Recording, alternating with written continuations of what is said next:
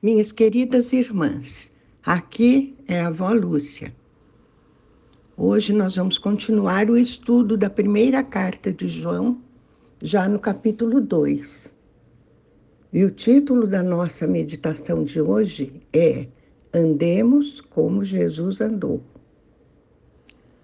Capítulo é, 1 João 2, cap, versículos 1 e 2, diz assim: Caros filhinhos, estas palavras vos escrevo para que não pequeis. Se, entretanto, alguém pecar, temos advogado junto ao Pai, Jesus Cristo, o justo. E ele é a propiciação pelos nossos pecados, e não somente por nossas ofensas pessoais, mas pelos pecados de todo o mundo. Interessante, minhas irmãs, é verificar como João insiste naqueles pontos que são cruciais para a nossa vida. Porque sabemos que não existe ninguém que não peque.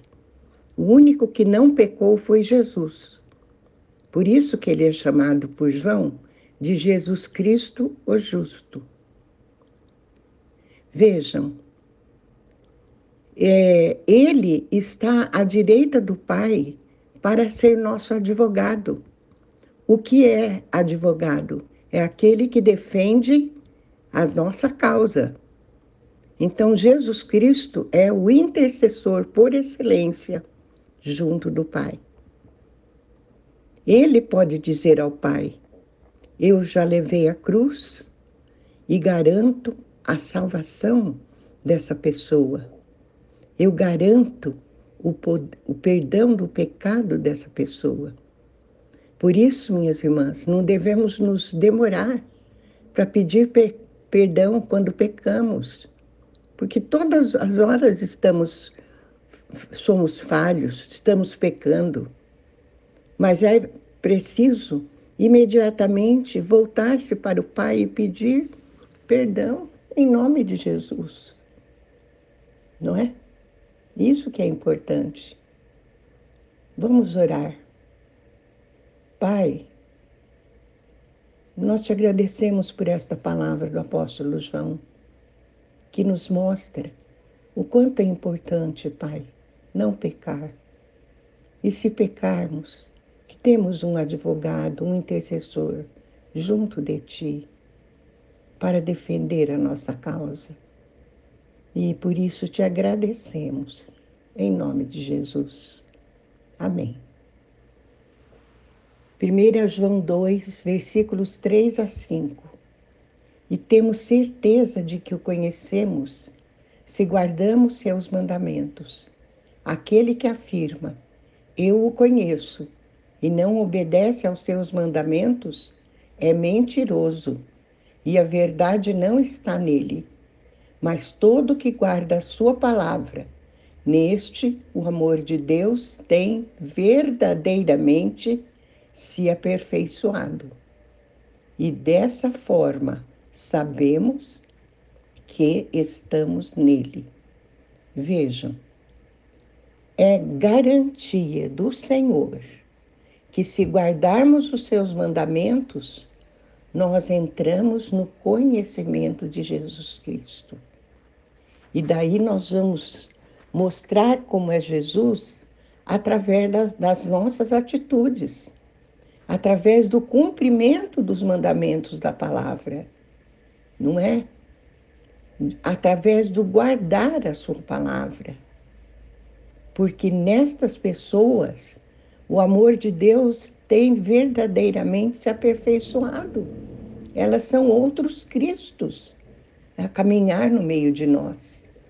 E nós podemos reconhecê-las, porque elas andam como Jesus andou, como está em 2, 1 João 2,6.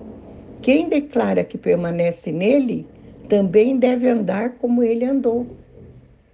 Aí teremos todos aqueles atributos do Espírito, dons do Espírito Santo, que vão se expressar através de nós. O amor, a compaixão, a benignidade, a tolerância, a delicadeza. Tudo isso então vai sendo espalhado por onde nós andarmos através do Espírito que em nós habita. Vamos um pouquinho para a carta aos Hebreus, que diz no seu capítulo 4, versículo 14, concluindo, tendo em vista que temos um grande sumo sacerdote que foi capaz de adentrar os céus, Jesus, o Filho de Deus, mantenhamos com firmeza nossa declaração pública de fé. Vocês se lembram quando em Romanos 10 está escrito que temos que acreditar e confessar que Jesus é nosso Senhor e Salvador para entrarmos em comunhão com Ele? Essa manutenção da declaração pública de fé, da nossa declaração pública de fé, deve ser contínua, minhas irmãs.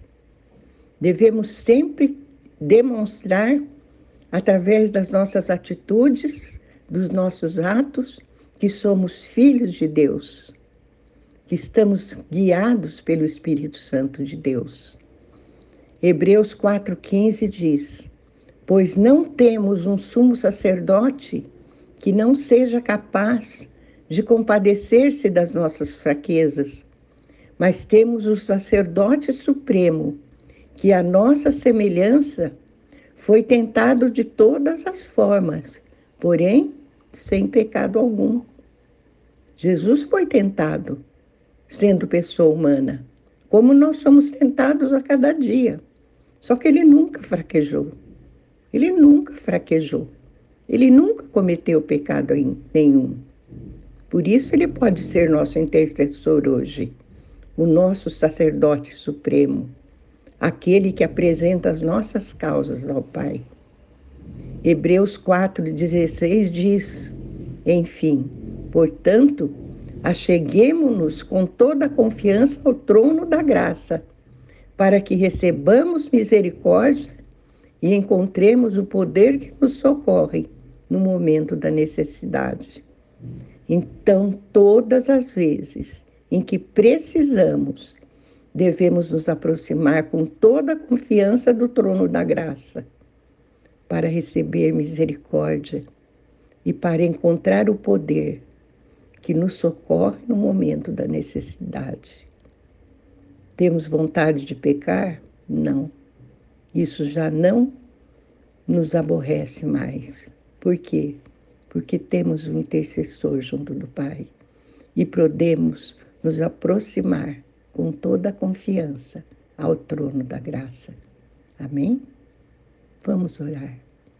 Pai querido, te agradecemos por nosso intercessor, primeiro, que é nosso Senhor Jesus Cristo.